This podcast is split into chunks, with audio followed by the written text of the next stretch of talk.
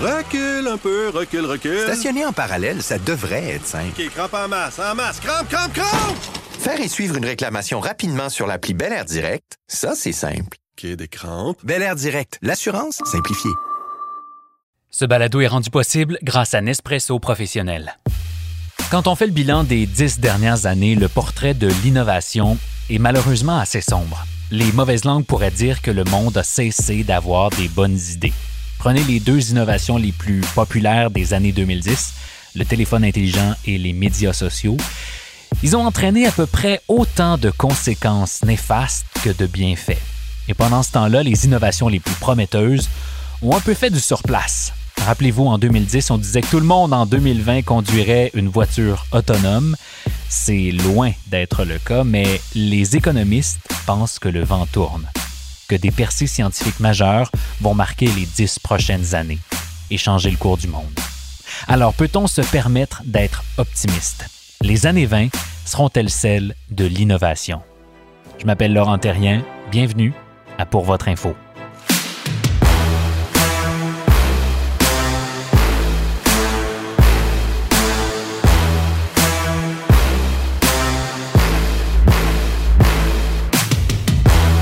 Bonjour à tous, très heureux de vous retrouver encore une fois cette semaine. Je ne sais pas si ça vous arrive de lire le magazine britannique The Economist. Moi, c'est un média que j'aime beaucoup, que je lis religieusement. Et euh, on pouvait y lire cette semaine un article que j'ai trouvé fascinant qui nous dit en gros qu'on devrait être optimiste face aux perspectives que nous offre la prochaine décennie en matière d'innovation. Cette semaine, on a voulu savoir si c'était vrai, alors on a demandé à ni plus ni moins qu'à l'innovateur en chef du Québec, Luc Serrois. Mais avant de vous le présenter, laissez-moi vous résumer ce qu'il y dans cet article-là. Essentiellement, l'article de The Economist nous dit que les années 20 vont être, à l'image des années 1920, les Rowing Twenties, des années de grande croissance et d'innovation. Pourquoi? D'abord parce qu'on est très très près de faire des grandes avancées technologiques dans des domaines porteurs en biologie notamment. On est très près d'avoir séquencé le génome humain. Ça pourrait avoir des conséquences immenses sur la médecine telle qu'on la connaît aujourd'hui. L'intelligence artificielle montre aussi de son côté, enfin, vont dire certains, des promesses intéressantes. En énergie, le coût des énergies renouvelables baisse extrêmement vite, ce qui pourrait rendre rapidement les énergies fossiles caduques. Et parallèlement à ça, les investissements en recherche et développement ont jamais été aussi importants. En 2020, les Américains ont dépensé plus en ordinateurs, en logiciels et en recherche qu'en immobilisation. C'est la première fois que ça arrive depuis plus de dix ans. Et troisièmement, il y a l'étincelle, la pandémie qui a bouleversé le monde du travail. On en parlait encore à l'émission la semaine dernière, qui a accéléré euh, l'entrée du commerce électronique dans nos vies, qui a créé des opportunités extraordinaires en télémédecine, qui a dramatiquement accentué l'automatisation des industries. Tout ça, nous dit le magazine, ce sont les ingrédients parfaits pour que les dix prochaines années nous amènent plus de croissance et des innovations qui vont changer le monde pour vrai. Mon Dieu qu'on a envie d'y croire, hein, tout ça. Mais voyons ce que l'innovateur en chef du Québec, Luc Serrois, en pense. Luc Serrois, bonjour. Bonjour Laurent. Luc, laisse-moi d'abord faire brièvement ta bio parce qu'elle est longue. Tu es l'homme de mille et un projets. Tu as propulsé des milliers de projets de recherche, d'innovation, d'entrepreneuriat au cours des années. Tu es diplômé en génie euh, de l'Université McGill. Tu as un MBA de Harvard. Tu as été conseiller euh, pour McKinsey. Tu as fondé Hacking Health, un mouvement international d'innovation en santé qui est maintenant présent dans plus de 20 pays. Et depuis décembre, tu es l'innovateur en chef du Québec. Alors, première question, ça fait quoi un innovateur en chef du Québec? c'est drôle que tu poses la question, on se la pose tous. Hein. Ben, un, innovateur en chef, c'est euh, un innovateur parmi euh, les innovateurs, innovatrices du Québec. On en a des tonnes, des gens qui sont extraordinaires euh, dans les entreprises, dans les organismes. Je pense que dans ce rôle-là, ben, c'est de euh, peut-être motiver ces innovateurs-là, motiver les, entreprises puis les acteurs à se dépasser puis à trouver des nouvelles façons d'innover au Québec. OK, j'aime ça. Motivateur en chef en plus d'être innovateur en chef. C'est une belle posture mentale. Euh, tu as lu comme moi l'article dans The Economist publié la semaine dernière. Est-ce que tu partages l'optimisme de The Economist? Est-ce que c'est vrai qu'on se dirige vers une décennie d'innovation Moi, je pense que oui. Tu, sais, Laurent, ça m'inquiète beaucoup, ça m'a inquiété beaucoup dans, dans les dernières années de, de voir un petit peu le, la montée du scepticisme, euh, les, euh, l'espèce de, d'esprit critique. Euh, mais à un moment donné, le, le scepticisme ben, un peu, peut nous empêcher d'avancer. Mm-hmm. Tu vois, Laurent, quand on regarde un petit peu ce qui s'est passé dans les années 20, on, sortait d'une guerre, on sortait d'une pandémie. C'était les, il y avait un, désir profond de, la, société américaine, de la société à l'international même de, se propulser en avant. Et au Québec, on, va justement, on, peut libérer le tigre en nous, on peut avoir le, dix années de croissance extraordinaire, de création de nouveaux produits, services, solutions, de, nouvelles, euh, de nouveaux modes culturels. Puis il faut avoir la croyance profonde que c'est à nous de le faire. En confinement, on, s'est approprié dans des temps records les technologies numériques. Mm-hmm. ça fait des décennies qu'on parle de télésoins, de télémédecine. Et puis là, en quelques mois. Parce qu'on n'a pas eu le choix. On n'a pas eu le choix. On a vu qu'on est capable de, le faire et que les seuls freins, c'est nous. C'est pas la technologie. Hmm, c'est intéressant, ça. Dans les dix prochaines années, ben justement, va, va falloir avec la même détermination se dire, là, on n'accepte plus des les excuses, on garde le momentum qu'on a présentement, on met le pied sur l'accélérateur aussi nous-mêmes, puis on, on, invente les secteurs de demain parce que c'est pas parce que ça n'existe pas que ça ne doit pas exister. C'est un beau pitch, mais euh, est-ce que c'est possible? Est-ce qu'on a les outils? Est-ce qu'on a le groundwork, pour reprendre l'expression anglophone, pour que cette vision-là devienne réalité? Tu vois, tu as deux euh, grands types d'innovations. Tu as les, innovations de rupture où là, les ingrédients à la base, c'est justement la recherche, les découvertes ou les débuts de, découvertes. Et ça, on est bien euh, servi de ce côté-là. Ce qui nous manque comme ingrédient du côté des innovations de rupture, c'est peut-être une, un bassin d'entrepreneurs, euh, hommes et femmes, qui ont de l'expérience et puis qui l'ont déjà fait. Mhm. Euh, ou bien pour le refaire eux-mêmes, ou bien pour mentorer. Le montrer à d'autres. Oui, exactement. Alors ça, il y a un petit peu de rattrapage à faire de ce côté-là. Nos grands championnes, nos grands champions, il faut les amener, faut les amener sur la ligne de front avec nous. Puis on en a. Alors, il faut les, les motiver à, à servir la nation. Ça, c'est les grandes innovations de rupture. Il y a toute une série d'innovations dans les secteurs plus traditionnels. Puis là, c'est là qu'on parle de transformation numérique, d'augmentation de la productivité. De ce côté-là, on manque de rien. On manque juste d'avoir la, vision. Maintenant, on a du capital avec Investissement Québec, avec les secteurs financiers, avec le capital d'accélération. De, on, on, a quand même accès à des ressources financières qui n'étaient pas là autrefois. Euh, y a pas, on peut vivoter encore quelques années, mais nos compétiteurs dans quelques années euh, vont tous avoir fait le pas, vont tous être connectés au réseau de distribution du monde, vont tous avoir de l'automatisation chez eux, tant, du côté manufacturier que du côté euh, des services. Au sortir de cette crise-là, toutes les nations du monde, toutes les sociétés du monde vont avoir le pied sur l'accélérateur. Puis je pense que nous, on va être capable aussi de prendre notre place. Fin janvier 2021, dirais-tu que le Québec est innovant? Le Québec, oui, est innovant. le Québec, en termes de recherche publique au, Québec, on est parmi les meilleurs au monde. C'est étonnant. Tu vois, au Québec, il se fait 1 de, de, la recherche publique euh, dans le monde. C'est énorme là, euh, pour, versus notre poids relatif. Donc, mhm. oui, on est innovant. Maintenant, je pense qu'il faut aller à une autre étape. Puis c'est quoi cette autre étape-là? C'est quoi le grand plan?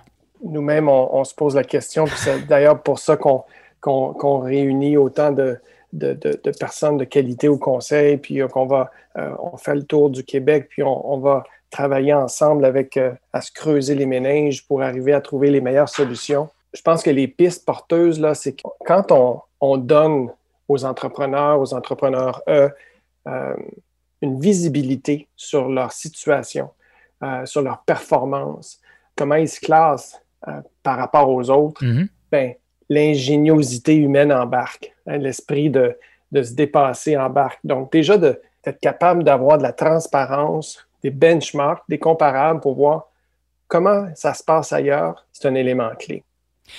Est-ce qu'il y a une recette pour être plus innovant?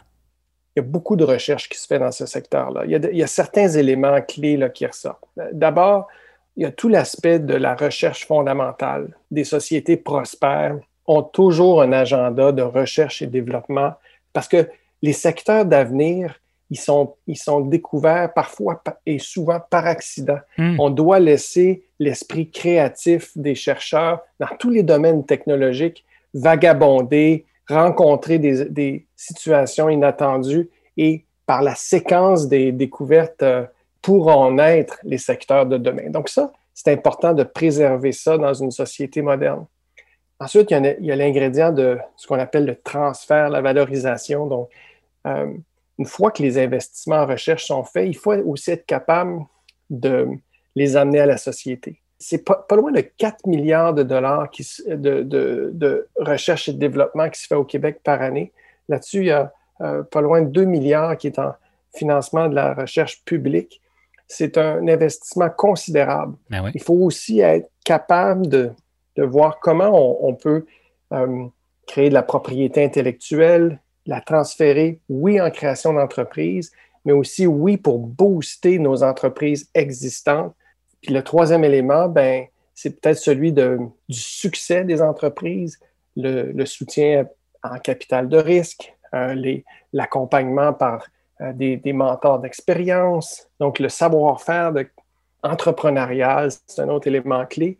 Puis ça, se, ça s'apprend ça avec les, avec les années. Hmm, super intéressant. Euh, il y a une chose que, dont on n'a pas parlé, et c'est les, les gens, les individus. Est-ce qu'on voit une corrélation entre l'ambition des entrepreneurs ou des gens d'affaires et leur capacité à innover? En gros, est-ce que lorsque les gens poussent plus, ils innovent davantage? C'est une excellente question. Quand on regarde les écosystèmes d'innovation, on, a nommé plein d'ingrédients. Euh, mais quand on distille derrière, là, justement, comment est-ce qu'on fait un meilleur accompagnement? Comment est-ce qu'on sème une meilleure entreprise? Comment est-ce qu'une entreprise devient une hyper croissante. On, les appelle euh, une gazelle. Ben, il y a derrière, à chaque fois, on retrouve des individus qui sont euh, d'une ambition démesurée. Hmm. Euh, c'est des gens qui ont le désir de, créer des choses, des gens qui ne s'arrêtent à, rien. C'est des traits d'individus qui, qui sont les grands innovateurs, les grandes innovatrices, des personnes qui créer euh, des industries, c'est une force euh, incroyable sur laquelle on peut compter quand on veut euh, stimuler l'innovation. On vient dans quelques minutes.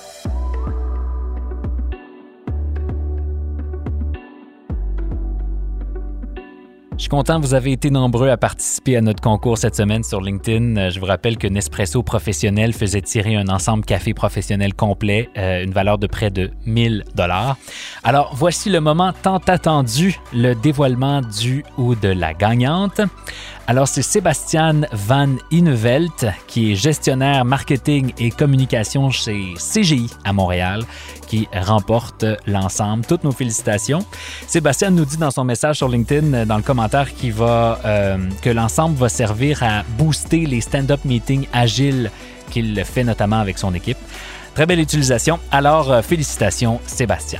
Et sinon, une autre bonne nouvelle de Nespresso professionnel, celle du lancement de sa toute nouvelle machine pour les bureaux, la Nespresso Momento, une machine qui est inspirée des nouveaux espaces de travail et inspirée aussi par vous, une machine qui va renforcer les relations humaines. Elle présente un design vraiment épuré, intuitif, qui s'adapte à tous les styles de bureau et offre une facilité d'utilisation sans précédent. Et elle permet aussi de préparer cinq formats de café, du plus petit petit espresso au grand americano.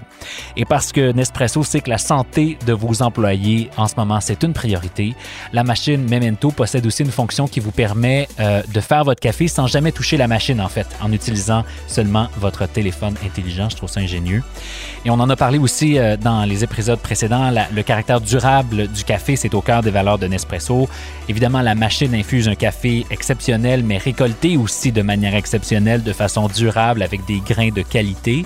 La machine a aussi été pensée pour une utilisation optimale de l'eau, alors elle dispose de différents modes d'économie d'énergie aussi afin de limiter la consommation. En gros, la nouvelle machine professionnelle Momento va vous permettre d'allier le meilleur de la technologie et du design, mais surtout d'offrir un café de qualité supérieure à vos collègues, à vos employés. Et là, c'est le meilleur bout. Nespresso offre maintenant une formule clé en main avec une machine, un mousseur à lait et 600 capsules à un prix réduit. 600, vous avez bien compris qui va vous permettre en tout d'économiser presque 25% Tous les détails sont au nespresso.com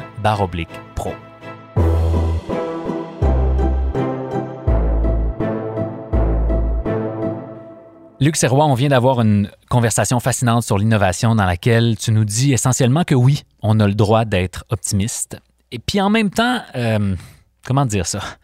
On n'a pas à chercher vraiment loin dans l'actualité pour trouver des exemples qui nous montrent le contraire, ou en tout cas qui permettent de douter de ça. Regarde par exemple le départ du Québec de Element AI. Euh, tout le monde disait pourtant que c'était un fleuron de l'innovation québécoise. Il y avait des fonds publics qui avaient été investis dans cette entreprise-là ça devrait être quoi notre tolérance à l'échec dans des cas comme ceux-là?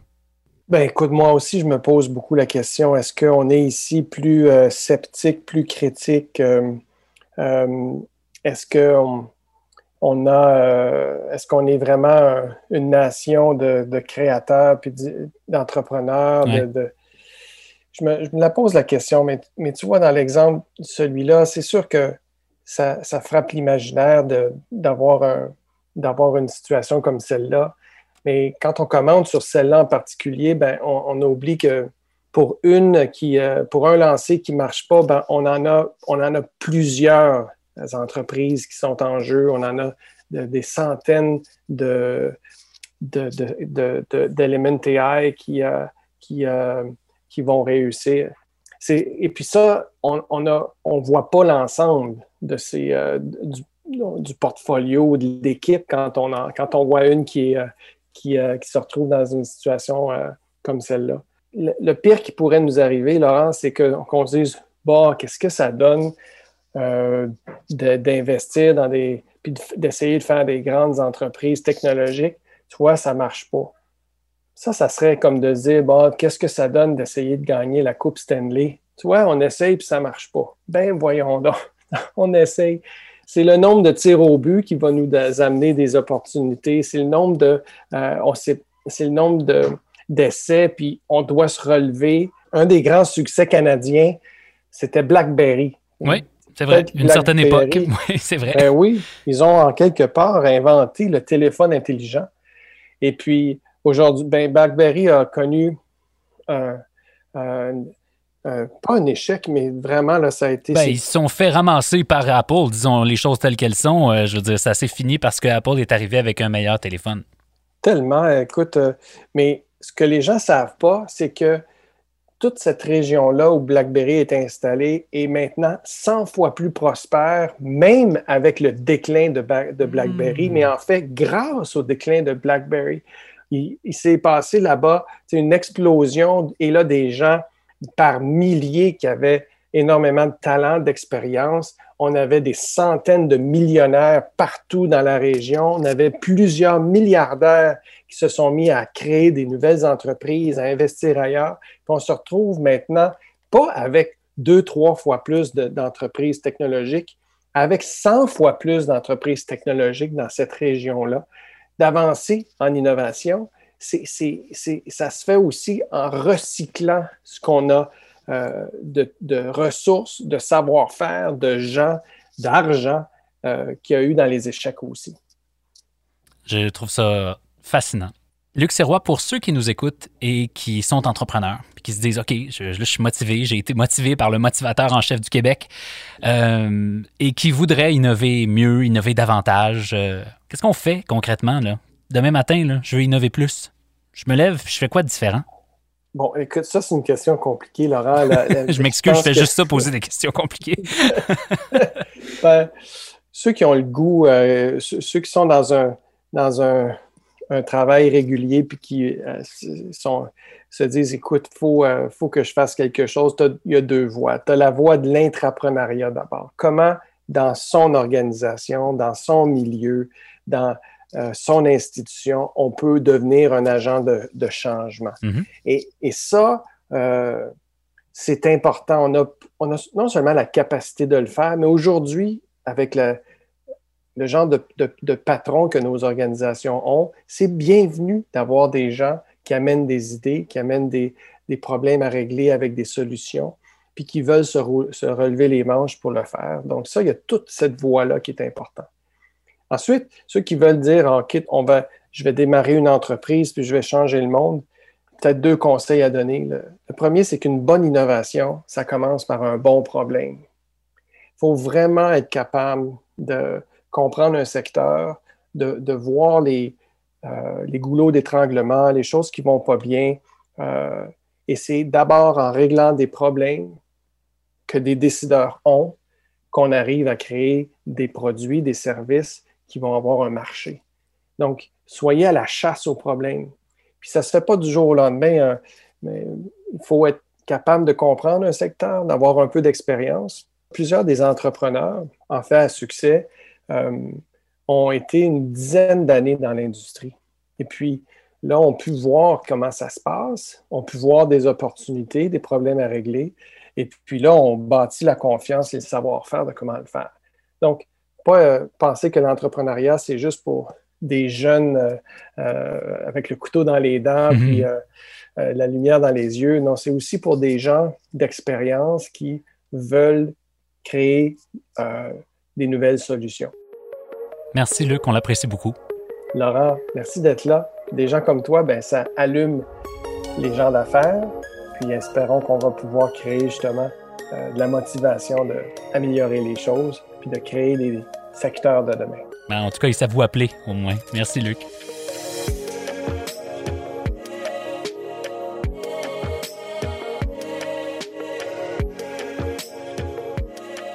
En terminant, voici ce que vous devez savoir. Ce que vous devez savoir, c'est deux nouvelles que vous devriez savoir si vous êtes en affaires au Québec.